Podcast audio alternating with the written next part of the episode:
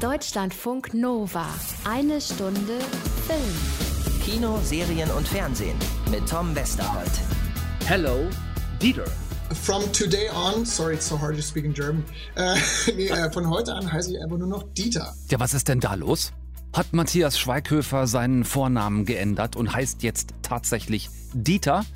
Oder haben wir uns einfach nur getroffen, um über seine Rolle in der neuen Zack Snyder Zombie Apokalypse Army of the Dead zu sprechen? Da könnt ihr jetzt gerne mal ein paar Minuten drüber nachdenken über die Frage, denn damit starten wir gleich in diese Ausgabe von Eine Stunde Film. Matthias Schweighöfer, also unser Gast. Außerdem kommt Anna Wollner heute mit zwei Krachern um die Ecke. Zum einen mit der ersten Serie von Barry Jenkins, dem Macher der beiden Hammerfilme Moonlight und If Beale Street Could Talk. Talk. Die Serie jetzt heißt Underground Railroad und Anna ist Fan fast so sehr wie von Grey's Anatomy. Falls ihr das noch nicht wusstet, da ist Anna, muss ich aber sagen, fast mehr Addict als Fan. Wir gucken mal auf die neue 17. Staffel und Anna hat mit den Darstellern der Kultserie gesprochen. Dann gibt es noch was Neues mit Ewan McGregor, eine Serie, in der er einen amerikanischen Kultmodedesigner spielt, vor allem so der 60er, 70er Jahre, von dem ich noch nie zuvor irgendwas gehört hatte. Und das hat mich dann doch neugierig gemacht. Holston hieß dieser Designer und so heißt auch die Serie. Auch da gucken wir zusammen rein. Ich habe eine Vision. Ich werde das Image der amerikanischen Mode verändern. Ja, machen wir. Kein Ding. Deutschlandfunk Nova. So, äh, ganz kurze Frage an Scott. Mr. Ward, Ja, was halten Sie davon, 50 Millionen Dollar zu verdienen? Ja, das lässt sich Scott Ward nicht zweimal andrehen. So ein Angebot. 50 Millionen George Washingtons sind ein großer Haufen Papier. Das weiß man auch, wenn man Scott Ward ist und aussieht wie Dave Bautista, weil man nämlich von dem gespielt wird. Was also soll Scotty genau tun, um an die frisch gedruckten Lappen zu kommen? Das hier. Es liegen 200 Millionen Dollar in einem Tresor unter dem Strip. Sie haben 32 Stunden, um es rauszuholen. Finden Sie den Safe. Es wird ein Kinderspiel rein und wieder raus. Ja, gut auf dem Papier hört sich das ganz nach Kinderspiel an, denn der Safe, um den es geht, in dem Hotelcasino, um das es geht, in dem Las Vegas, um das es geht, steht völlig leer. Ein leeres Casino mit einem vollen Safe, rein, Safe knacken und wieder raus. Easy. Also sucht sich Scott jetzt eine Oceans 11-mäßige Truppe geldgeiler Action-People zusammen und fragt jeden Einzelnen: hast du Bock zu spielen? Haben Sie, wer träumt schließlich nicht davon, einen vollen Safe in einem leeren Casino, in einem menschenleeren Las Vegas auszuräumen? Siehste? Äh, bitte? Ach so, warum ich bei menschenleer das Menschen gerade so überbetont habe. Ach so, ja. Also es gibt da ein klitzekleines, eigentlich beinahe unbedeutendes Problem. Was denn das? Ja, das sind Zombies. Aber eben nicht so Slow-Motion-Zombies wie in The Walking Dead, sondern Sie sind nicht das, wofür ihr sie haltet. Nope, das hier in diesem Las Vegas rund um dieses Hotel mit dem vollen Safe, das sind Speed-Zombies. Untote Hirnfresser mit der Energie einer mittelgroßen mexikanischen Koksparty. Zombies mit Raketenantrieb, mit Gebissen so schnell wie die Aktenschredder im Kanzleramt kurz vor der Amtsübergabe. Sie sind schlauer. Sie sind schneller. Sie arbeiten zusammen. Ja gut, also jetzt doch nicht ganz so wie im Kanzleramt, aber ihr wisst, was ich meine. Oh, scheiße. Ja, ganz genau. Well said, my friend. Das raffen dann nach und nach irgendwie alle aus Scotts Casino-Knacker-Team und werden so ganz leicht unruhig. Aber Scott ist natürlich kein Unmensch. Du kannst immer noch umkehren. Will aber keiner, die Kohle ist zu verlockend. Außerdem jetzt mal im Ernst. Wie gefährlich können so Zombies, die im eingemauerten Las Vegas, also seit dieser Apokalypse da hausen, wie gefährlich können die schon sein? Ja? Also, alle Mann und alle Frau rein in die Sperrzone und Was ist das? immer noch nicht kapiert. Wobei, gut, also der sieht jetzt echt anders aus. Es ist ein gottverdammter Zombie-Tiger. Das geht eindeutig zu weit. Natürlich, ihr Deppen, ihr seid in Las Vegas. Selbstverständlich gibt's da Zombie-Tiger. Überbliebsel von Royfried und Sieg. Und zum Glück hatte der Tiger seinen Chef, wie wir wissen, ja schon in den Nacken gebissen, als er noch kein Zombie-Tiger war. Sonst würden uns die beiden untoten Magier da jetzt vermutlich auch noch über den Weg humpeln. Naja, habt ihr Bock? Ist die zentrale Frage.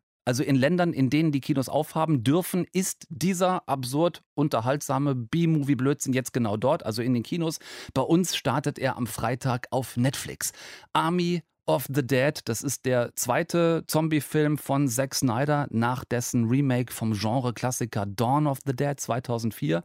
Der Typ, also Zack Snyder, ist ja der Macher von Filmen wie ähm, 300, Watchmen, Batman vs. Superman oder auch Justice League. Also ein wirklich durchaus streitbarer Regisseur. Ich sehe ihn und seine Arbeit durchaus auch sehr kritisch ich mag einerseits ganz oft die satten Bilder, die er mit einigermaßen Wucht auf die Leinwand hämmert.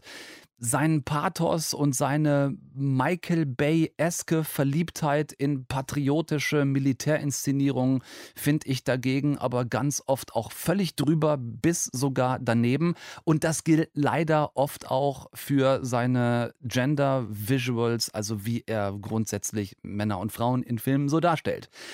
Hier gab es also jetzt als Backstory zum Film eine Zombie-Apokalypse außerhalb von Las Vegas. Äh, Patient Null entwischt bei einer Militäroperation, überrennt im Eiltempo die Zockermetropole in Nevada, die dann quasi in so eine Art Blitzkommando eingemauert wird mit so riesigen Frachtcontainerwänden. Und bevor dieses Vegas mit den mittlerweile tausenden eingekesselten Zombies drin plattgemacht werden soll, will Scott oder soll Scott mit seiner Söldnertruppe den Safe da im Hotel ausräumen und da auch möglichst lebendig wieder rauskommen. Soweit so Action-Blockbuster, wenn es dann nicht ein paar wirklich witzige Gimmicks gäbe und das witzigste von diesen Gimmicks ist Matthias Schweighöfer. Ihr wisst, wozu deutsche Schauspieler in der Vergangenheit meistens in Hollywood herhalten mussten, nämlich oft genug für Rollen, die mit unserer eigenen geschichtlichen Vergangenheit zu tun haben. Nicht hier. Hier ist Matthias Schweighöfer, der deutsche Safe-Knacker-Spezialist Dieter, tatsächlich für den gesamten Comic Relief des Films verantwortlich. Das ist ein Job, den Matthias mit Bravour und ziemlich aus dem Ärmel spielt und dessen Rolle noch dazu mit ein paar wirklich witzigen Easter Eggs gespickt wurde. Kein Spoiler an dieser Stelle, aber achtet bitte auf den Namen des Ladens, in dem Dieter zu Beginn arbeitet. Das ist wirklich sehr witzig. Der Rest sind zweieinhalb Stunden Zack Snyder Wahnsinn für eine Story, mit der man eigentlich höchstens 85 Minuten Film hätte füllen können. Zum Glück gibt es einen Vater-Tochter-Konflikt im Film, den Snyder uns in gefühlt zehn nicht enden wollenden, tödlich nervigen Familienkonfliktdialogen wie Zitronensaft in die Augen presst. Ähm, an der Stelle würde ich den Film wahnsinnig gerne nochmal nachschneiden. Er ist mindestens, kein Scheiß, mindestens 30, eher 45 Minuten zu lang. Ansonsten, hey, ist es unterhaltsamer Zombie, Horror, Action, Komödien, Popcorn-Spaß. Wenn ihr Geballer und Explosionen zurzeit aushalten könnt, das ist vielleicht gerade nicht der perfekte Zeitpunkt für so einen Film, aber dafür, andersrum betrachtet, kann dieser Film nun auch wirklich nichts. Wenn ihr wollt, dann findet ihr Army of the Dead jetzt ab Freitag, den 21. Mai auf Netflix. Und wir sprechen gleich mit Comic Relief Lieferant Matthias Schweighöfer über dessen Ausritt zu den Zombies in Hollywood. Das Gespräch haben wir vor knapp zwei Wochen schon aufgezeichnet, weil Matthias mittlerweile gerade schon wieder am nächsten Film dreht. Jetzt gleich ist er bei uns. Eine Stunde Film. Matthias Schweighöfer ist bei uns oder wie wir seine ganz engen Freunde zu ihm sagen, Dieter. Hello, Dieter. From today on, sorry, it's so hard to speak in German. Äh, nee, äh, von heute an heiße ich einfach nur noch Dieter. Ja. Ne? Vor allen Dingen Ludwig Dieter. So. Ja. Wo, äh, wo steckst du gerade, mein Lieber? Bei uns hier zu Hause in Berlin ist abends 20 vor 9. Wo bist du? Ich bin in London und drehe gerade in London einen Film. Hm. Mm, äh, und äh, bin deshalb in London, Äh, wie geht's in Deutschland? Ist, ist, äh, habt ihr nicht, ist da nicht Quarantäne im Moment? Äh, Quarantäne, doch, doch, es ist doch äh, nicht Quarantäne, sondern äh, Quarantäne. Ja, äh? Lockdown. Ne? Hier ist nach wie vor Lockdown und wenn du jetzt zu Hause in Berlin wärst, dann müsstest du um 22 Uhr abends zu Hause sein, dürftest danach nicht mehr vor der Tür sein. Wir haben hier Ausgangssperre. Insofern sei vielleicht froh, dass du in London sein darfst gerade im Augenblick. Ja, ich komme nächste Woche wieder nach Hause. Ja, Gott sei Dank, wird Zeit. Sag mal, äh, was muss bitte in Hollywood passiert sein, dass sich Zack Snyder, äh, The German Superstar Maddie Schweighofer, ähm, für seinen Comic Relief in einer Zombie-Apokalypse holt? Wie kam es denn dazu? Das war ganz einfach. Mein Agent aus Amerika hat mich angerufen und hat gesagt, ey, da gibt's diesen Film von Zack Snyder, er möchte gerne, dass du vorsprichst, äh, bitte nimm dich auf auf Tape. Und das habe ich gemacht und dann kam irgendwann der Anruf von Zack und er hat gesagt, du bist dabei. Und äh, äh, ja, the rest is history. Ne? Äh, das, ist, äh, das, das, äh, das war wirklich, äh, das werde ich nie vergessen. Und Zack, wie gesagt, ist ein richtig cooler, cooler, cooler Kerl. Und ja, das war irgendwie, es war einfach eine Wahnsinnserfahrung. Ja, sich den, sich den deutschen Superstar zu holen bei einem amerikanischen Film, damit der für den Comic Relief sorgt, fand ich auf jeden Fall eine einigermaßen konsequente Maßnahme. Endlich mal. Ja, endlich mal, ja, genau. Endlich mal nicht nur irgendwie die äh, Nazis oder sonst irgendwas, sondern Ja. man hat unser Ja. deutsches komödiantisches Talent endlich entdeckt, Matthias. Danke, du Ja. bist lieb. Das wär, ich, ich hoffe, das, das sehen andere aus Deutschland dann auch so. Ja? Sag mal, bist du so ein Zombie-Film-Fan? Wir haben da noch nie drüber gesprochen miteinander. Hast du so The Walking Dead durchgebinged bis zum bitteren Ende? Äh, das habe ich nicht, nee, aber ich bin wirklich ähm, großer äh, Zombie-Fan, vor allen Dingen auch auf der Playstation. Spiele ich gerne. Es gibt ein ultra cooles Spiel, Days Gone heißt das. Mhm. Äh, Days Gone ist fantastisch und äh, ja, bin äh, großer Fan. Großer Zombie-Fan. Großer Mhm. gibt ja- Zombie-Genre. Es gibt ja so ein paar Andeutungen im Film. ne? Zum einen hast du so eine Tagtraumszene, da stehst du mit einem Baseballschläger in der Hand. Das hat mich sehr an den The Walking Dead äh, Superbösewicht Negan und seinen Baseballschläger Lucille erinnert. Ähm, Genau, der wiederum bei Zack auch in Watchmen äh, auch eine der Hauptrollen spielt. Ne? Darf man nicht vergessen, da schließt sich der Kreis. Ja, und noch ein Kreis schließt sich. Man, ich möchte dieses andere Mega-Easter Egg nicht zu sehr spoilern, aber ähm, ich sag mal so, du als, als Dieter hast zu Beginn des Films einen Laden, ein Geschäft und dieses Geschäft hat einen Namen. Und wer zum Teufel ist denn auf diesen geilen Namen gekommen? Das äh, war Zack und der Autor. Ja. ähm, tja, was, was das mit, was dieser Name auf sich hat, werdet ihr vielleicht nicht in diesem Film erfahren. Ja, ich meine, ich könnte jetzt nachfragen, ähm, Matthias, haben die anderen Kinder am Set Witze über dich gemacht, weil du einer sehr beliebten Darstellerin einer sehr erfolgreichen Fantasy-Serie angeblich ähnlich sehen sollst? Äh, dass die, äh, Leute machen sich ständig über mich lustig über Brienne Fontan, aber das ist, ähm, äh, nee, das hat wirklich niemand gemacht, sondern äh, äh, die haben, da hat keiner den Vergleich gezogen. Zum Glück nicht. Okay.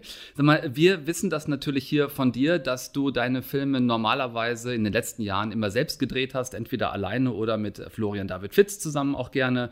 Wir haben zuletzt über 100 Dinge miteinander gesprochen. Ähm, wenn du da jetzt ausbrichst aus diesem selbermachen und zum Beispiel in Army of the Dead von Zack Snyder mitspielst, ist das dann für dich in erster Linie so eine Art Fortbildung in Sachen, wie dreht man eigentlich einen internationalen Blockbuster?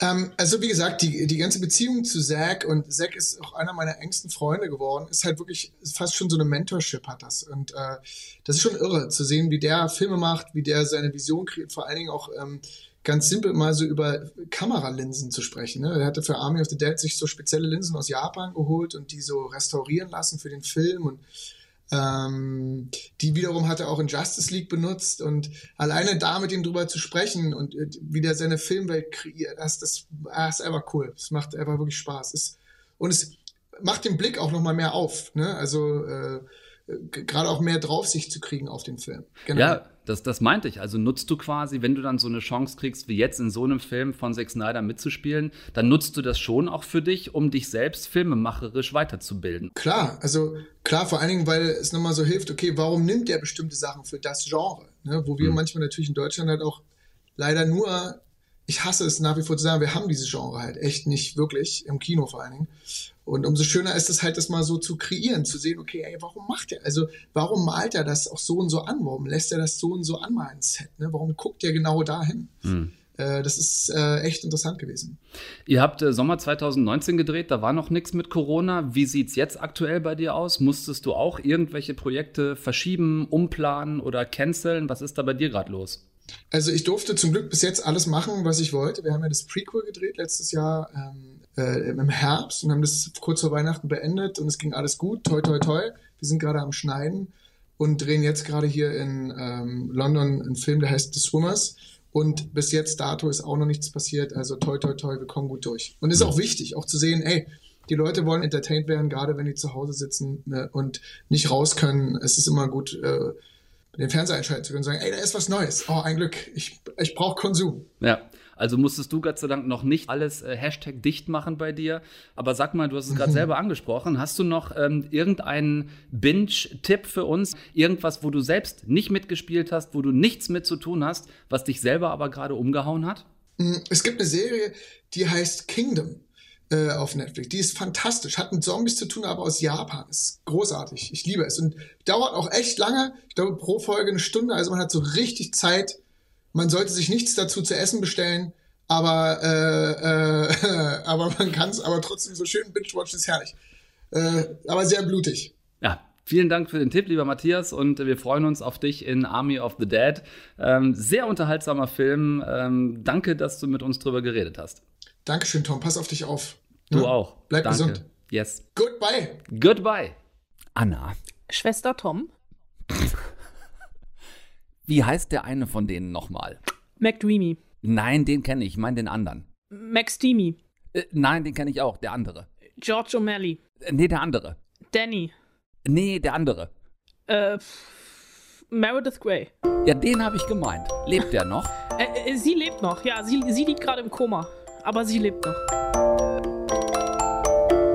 Himmel noch eins. Ich habe wirklich, Anna, ich habe ein paar, also ich bin irgendwann ausgestiegen und habe das nicht mitgekriegt. Da, ist das nicht gespoilert, wenn wir sagen, Meredith liegt im Koma gerade? Äh, nee, äh, tatsächlich, also es ist auch nicht wirklich ein Koma, aber sie hat, äh, sie hat Corona. Also Meredith Grey liegt mit Covid äh, auf der Intensivstation des ähm, Grey Sloan Memorial Hospitals.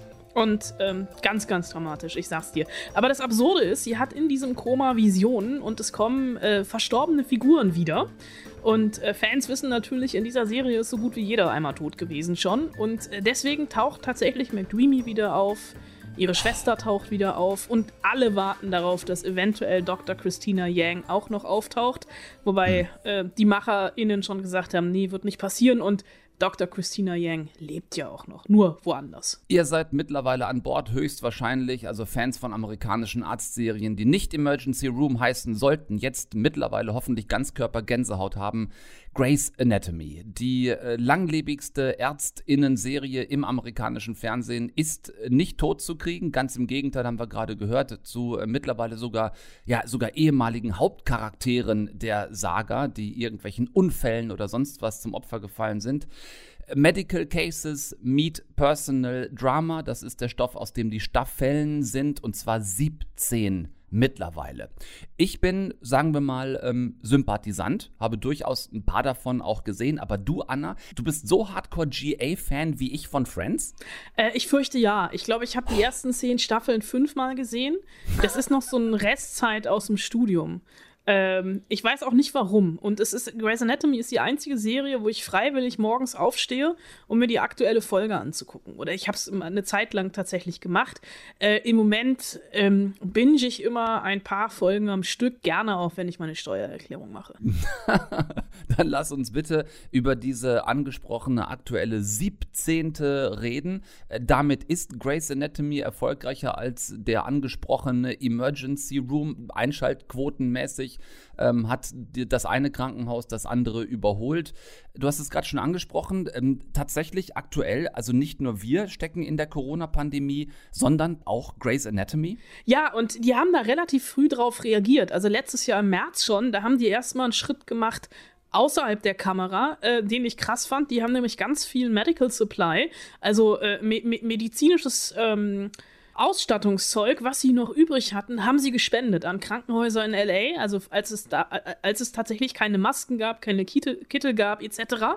Und äh, haben quasi ihr, ihren Fundus geöffnet und das an Krankenhäuser verteilt, weil sie gesagt haben, äh, ist da besser aufgehoben, als es, wenn es bei uns am Set verstaubt. Und tatsächlich hat Corona auch inhaltlich die Serie erreicht. Und Christa Vernoff, die ähm, eine der, der Hauptautorinnen, die wollte das eigentlich am Anfang überhaupt nicht und hat gesagt, nee, Pandemie haben wir irgendwie in echt genug, brauchen wir hier nicht. Aber dann haben sie gemerkt, ähm, dass das einfach überall ist. Und äh, wir müssen uns das so vorstellen, dass es bei Grey's Anatomy immer äh, vor jeder Staffel Gespräche mit echten Ärztinnen und Pflegerinnen gibt und gab und die haben einfach in Anekdoten von ihren spektakulärsten Fällen erzählt, die dann umgesetzt werden.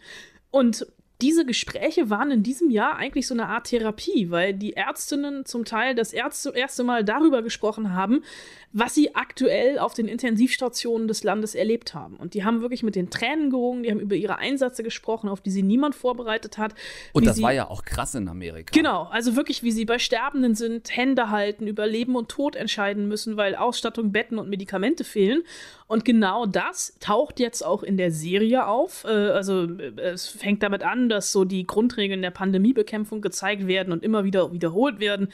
Also das, was wir eigentlich alle schon verinnerlicht haben, Hände waschen, Abstand halten, Maske tragen. Ähm, es gibt in den ersten Folgen der 17. Staffel ähm, eine, eine, eine, Maskenlieferung, auf die alle sehnlichst warten und dann stellt sich raus, das ist billige Ramschware aus China und nicht nutzbar. Und wir sehen also auch tatsächlich dieses überlastete Personal, alles, was wir aus echten Krankenhäusern auch kennen. Ist das denn jetzt die reine Darstellung des Dramas einer Pandemie oder übernimmt Grey's Anatomy da auch so eine Aufklärungsfunktion im weitesten Sinne? Also ich würde tatsächlich so weit gehen und sagen, Grey's Anatomy hat in dieser Staffel tatsächlich in Amerika Leben gerettet. Äh, natürlich gibt es Drama, insofern als, darüber haben wir gerade schon gesprochen, Meredith Grey selbst an Corona erkrankt und diese Visionen hat. Ähm, ganz praktisch halt wegen dieser Gastauftritte von, von Allstars.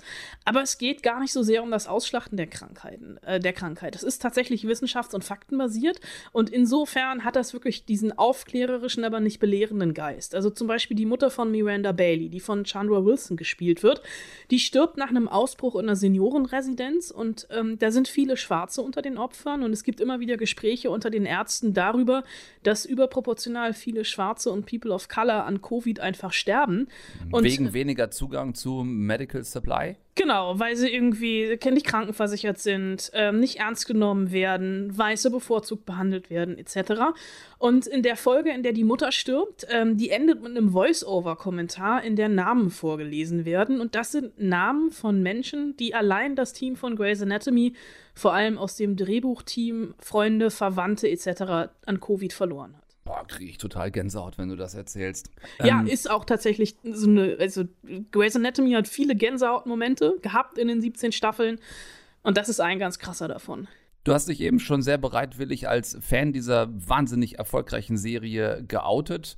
Ähm, was ist für dich grundsätzlich das Geheimnis des Erfolges von 17 Staffeln mittlerweile? Ja, es ist ja mittlerweile so ein bisschen die Lindenstraße unter den Arztserien und ähm, es hat für mich einfach einen totalen Suchtfaktor und dann auch diese Mischung aus Drama, Seifenoper und Halbgöttinnen in Weiß.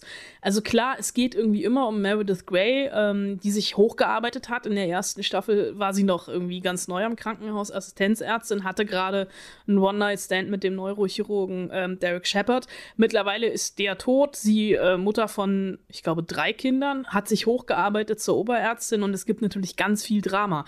Allein was Gray erlebt hat, das reicht für mehrere Leben. Ne? Sie hat ein Fährunglück überlebt, einen Amoklauf, einen Flugzeugabsturz, hat bei einer OP eine Bombe in der Hand gehalten, Kollegen verloren, ihre große Liebe, nebenbei zahlreichen Leuten das Leben gerettet, ihrem Vater eine Niere gespendet. Und neben ihr ist seit der ersten Folge Chandra Wilson dabei, als Dr. Miranda Bailey, früher der Nazi genannt. Und äh, mit der habe ich vor ein paar äh, Wochen oder äh, ja fast schon Monaten, muss ich sagen, ähm, gezoomt äh, da hätte man mich auch nachts um vier wecken können. Und äh, Chandra Wilson äh, sieht den Erfolg der Serie vor allem in den Figuren begründet. People feel like they know these characters. Uh, there's something familiar about it. The, the stories weren't just American stories, they were human stories. Um, and I think that that's what keeps us popular um, internationally, that we're telling. Well, the first thing that uh, audiences usually tell me is that they fall in love with characters. Um, and as a result of that, they're invested in that character story and they want to see their happy endings. They want to see uh, them being successful.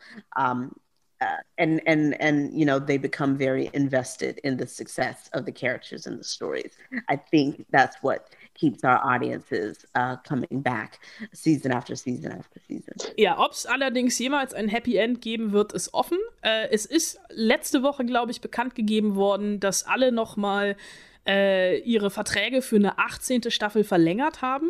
Und es sind mittlerweile, ich glaube, nur noch drei oder vier Leute aus dem Ursprungshauptcast der allerersten Folge dabei. Aber Ellen Pompeo, die Meredith Grey spielt, ist, glaube ich, mittlerweile die bestverdienste TV-Schauspielerin ever. Ja, die ewige Meredith. Ähm, das hat einen Grund, dass das immer weitergeht, nämlich einen relativ einfachen. Die Serie ist gerade in den USA immer noch wahnsinnig beliebt. Also es lohnt sich, weiter Staffeln davon zu drehen. Gab es denn an dieser jetzt ganz anderen, sehr aktuellen Staffel auch schon irgendeine Form von Kritik vielleicht? Na, erstaunlicherweise nicht, also beziehungsweise ich habe nichts gefunden. Also ähm, die Serie zeigt halt wirklich einfach das ganze Spektrum, denn es gibt auch asymptomatische Patienten äh, oder asymptomatisch Erkrankte, die es nicht merken und bis Patienten wirklich im Todeskampf. Aber auch, also man hat vor allem diese Staffel genutzt, das hat mir äh, Hauptdarsteller und Regisseur Kevin McKidd erzählt, um ein, ja, ein, ein ganz, ganz großes Dankeschön all den Menschen ähm, zu sagen, die im medizinischen Sektor arbeiten. It's interesting that this whole COVID life that we're all living through, we're also living on our set. You know, we're telling the COVID story. And it's given me a deeper, much deeper respect for our nurses and doctors and those frontline workers who really are the kind of the soldiers of this battle that's happening across the world. Um, so I feel very honored that I get to be part of the storytelling of that, you know, to, to enlighten, especially with so much misinformation about COVID in the world perpetrated by people I don't want to talk about. Our show, in a very small way, can help with, um, because of its reach and its popularity, um, can help with with um, curing some of that disinformation and go, you know, kind of put a, shine a light on that. Da sieht man mit oder ohne Corona ähm, die Vorreiter- und Vorbildfunktion der Serie, denn tatsächlich, ähm, das weiß ich über Twitter, dass ganz viele Leute, die mit Grey's Anatomy groß geworden sind, selber dann einen medizinischen Beruf äh, gewählt haben. Hat es bei mir nicht ganz zugereicht, äh, aber Grey's Anatomy war und ist schon immer sehr, sehr progressiv gewesen und deswegen auch so erfolgreich. Und ich würde meine Hand für verwetten, es wird auch Staffel 19 und 20 geben. Ich weiß und gar ich nicht. Ich werde sie gucken. Ich weiß gar nicht, was du meinst mit irgendwie, dafür hat es bei dir nicht gereicht. Also du sezierst doch hier jede Woche mit, mit ruhigster Hand diverse Serien und Filme. Also als, als Film- und Serienchirurgin, äh, Anna, hast du doch hier quasi Anstellung auf Lebenszeit. Ja, aber bei Filmblut muss ich weggucken. Na gut, daran arbeiten wir vielleicht noch. Die 17. Staffel ist aktuell auf Pro7 und Disney Plus. Da könnt ihr aufholen, wenn ihr vielleicht ein bisschen was verpasst habt. Auch äh, Staffel 18, haben wir gehört, wurde gerade bestätigt. Und ähm, vielleicht reden wir dann zur 20. nochmal wieder über ein Update, Anna. Ich werde meinen Arztkittel überwerfen. So. Schwester Tom.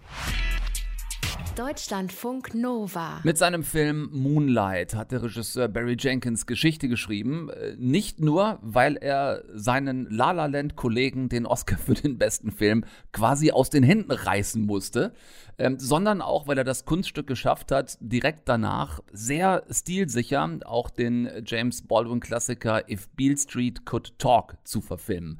Jetzt wagt Jenkins sich an eine Fernsehserie. Die Basis dafür ist das gleichnamige Buch Underground Railroad. Äh, Für das hat Autor Colston Whitehead sogar schon den Pulitzerpreis gewonnen und die liebe Anna hat sich dadurch gebinged.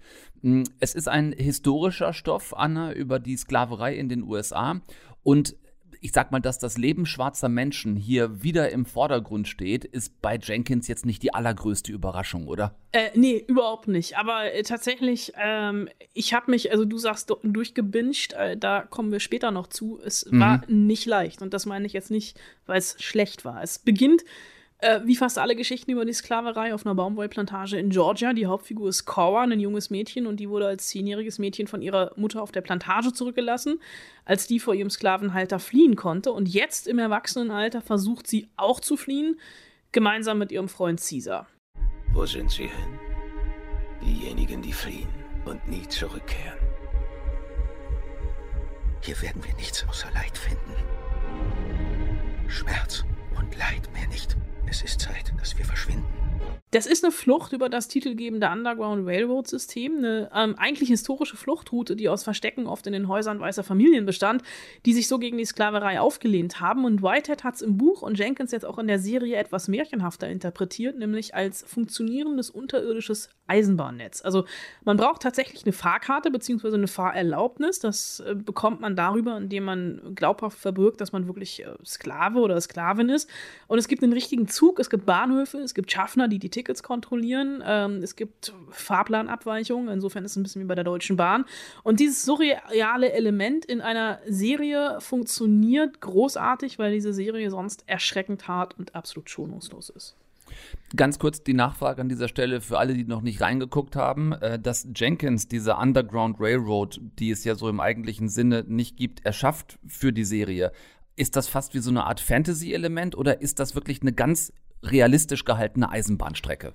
Es ist eine ganz realistisch gehaltene Eisenbahnstrecke. Es ist tatsächlich, also wir sehen diesen Zug auch fahren. Wir sehen, wie Cora an einem Bahnhof steht, um den Bundesstaat zu wechseln und mit einem Schaffner darüber diskutiert, wann der nächste Zug denn kommt. Ob der heute kommt, morgen oder ja auch erst in einem Monat. Und das ist tatsächlich, also ähm, das ist eins von vielen stilistischen Mitteln, die äh, Jenkins natürlich auch aus dem Buch adaptiert hat, aber hier fulminant umsetzt. Also wir begleiten die beiden auf ihrer Flucht. Wie genau sieht die aus? Mal abgesehen davon, dass sowas damals, wer wirklich geflohen ist, dass sowas oft tödlich endete. Was erleben die beiden? Äh, ja, tödlich enden ist gut, weil äh, ich glaube, ich kann, also ähm, es, es, es gibt den einen oder anderen Toten in dieser Serie und es geht auch gar nicht so sehr darum, wie die fliehen, sondern auch so, was sie unterwegs erleben. Also, weil Cora erlebt Rassismus, Missgunst, Boshaftigkeit. Das sind zehn Episoden. Ähm, eine fällt so ein bisschen raus, die ist ein bisschen kürzer. Ähm, da geht es auch gar nicht wirklich um Cora. Also, insofern sind es eigentlich neun neue Situationen. In North Carolina zum Beispiel. Da muss es sich auf dem Dachboden verstecken, weil so Schwarze sofort gelyncht werden. Es geht in der Folge davor um Zwangssterilisation von Schwarzen, um sie auszurotten. Und Cora ähm, funktioniert so ein bisschen, also von der Figur her, als Zeugin des abscheulichsten Teil amerikanischer Geschichte. Und verfolgt wird sie von einem Sklavenjäger, der heißt Ridgway, der besessen davon ist, sie zu finden, weil ihre Mutter ihm einst schon entkommen ist. Und das ist so ein Makel, den er nicht auf sich sitzen lassen will. Und auf seinem Weg, äh, er Cora auch relativ schnell, die sind dann auch eine Zeit lang gemeinsam unterwegs, tötet er jede Menge Weiße, aber nie einen Schwarzen, weil die einfach lebendig mehr wert sind als tot. Äh, Jenkins Filme Moonlight und If Beale Street Could Talk, eben schon angesprochen, sind vor allem ja auch visuell sehr stark, sehr aussagekräftig, äh, kommen oft teilweise sogar ohne Dialoge aus. Verhält sich das jetzt mit Underground Railroad ähnlich? Ja, es sind Bilder, die sind von unglaublicher Schönheit und unglaublichem Schmerz. Die Serie ist sehr, sehr dunkel. Also wenn man die tagsüber guckt, muss man wirklich die Gardinen zumachen, um überhaupt was zu sehen. Und ähm, ja, gleich in der ersten Folge, da gibt es eine Szene, die ist so brutal, äh, die ist unglaublich schwer auszuhalten. Da wird ein Sklave zur Belustigung der Weißen bei lebendigem Leibe erst ausgepeitscht und dann verbrannt da musste ich natürlich direkt an 12 Years a Slave von Steve McQueen denken. Es sind ja viele Filme, die wir in den letzten Jahren gesehen haben, in denen es um Sklaverei geht, die sich dann so ein bisschen am Spektakel laben, am Spektakel genau solcher Szenen. Und dann gibt es ja oft noch diesen White Savior-Narrativ, diesen weißen Erlöser, der kommt, um den Sklaven zu retten. Und das gibt's hier nicht. Also Jenkins, der arbeitet mit Gegensätzen. Für jeden unerträglichen Moment gibt es auch einen hoffnungsvollen. Und die Dialoge, die gibt es, äh, auch wenn er sie nicht immer braucht und er auch so ein bisschen mit so Tab Tableaus arbeitet. Aber die Dialoge, die haben fast schon was Poetisches. Und historisch ist das nicht akkurat und das muss es auch gar nicht sein, weil es eben um das Leid, das Trauma und die Unterdrückung geht. Und das spürt man hier in jeder Minute der zehn Folgen. Wir hatten das Thema Bingen ganz zu Anfang schon. Ähm, leichtfertig gewählt von mir, aber nach allem, was du erzählt hast jetzt, klingt es tatsächlich überhaupt nicht nach einer Serie, die man mal ebenso Folge für Folge wegbingen könnte. Nee, äh, überhaupt nicht. Also da hat Amazon sich tatsächlich keinen Gefallen getan, alle zehn Folgen am Stück zu veröffentlichen.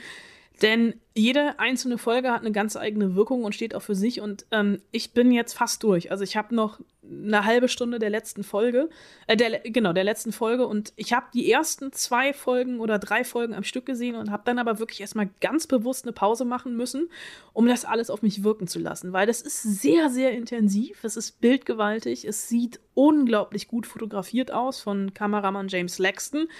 Und es ist tatsächlich so, diese Wucht, dieses Eindrückliche, dieser Schmerz, das ist wunderschön und bestialisch zugleich, das erschlägt dich. Und Underground Railroad zwingt uns einfach zum Hingucken, wie keine andere Serie es zu dem Thema bisher getan hat. Und es ist einfach, äh, ja, Jenkins hat wieder ein Meisterwerk erschaffen und Underground Railroad, so unerträglich das ist, so anstrengend das war, das zu gucken, es ist für mich bisher die Serie des Jahres. Das ist ähm, allerdings mal ein ganz ordentliches Fund. Ich nehme dich da beim Wort. Ähm, alle zehn Folgen von Underground Railroad sind auf Amazon Prime. Könnt ihr euch anschauen. Vielleicht macht ihr es, wie Anna vorgeschlagen hat, ein bisschen mit Vorsicht. Nehmt euch nicht zu viel auf einmal vor.